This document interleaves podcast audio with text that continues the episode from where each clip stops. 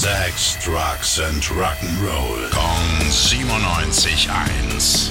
Rock News. Die Eagles sagen Goodbye und verkünden ihre letzte Tour. Richtig verabschieden und nochmal ins Hotel California entführen lassen, das geht ab dem 7. September. Bisher sind jedoch nur Shows in den USA bestätigt. Die Jungs wollen den Rest der Welt aber nicht einfach so stehen lassen. Also stark bleiben und hoffen, dass da noch was kommt. Cooler als ein richtiges Rock-Image geht halt nicht. Auf den Zug springt jetzt auch Pop-Ikone Demi Lovato auf und veröffentlicht ein Remake ihrer 2017er Single Sorry Not Sorry. Die Version ist mit niemand geringerem als Gunners Legende Slash entstanden. Und ja, die Kombi, die kann was. Das findet auch Demi und deswegen steht jetzt auch ein komplettes Rock-Album in den Startlöchern.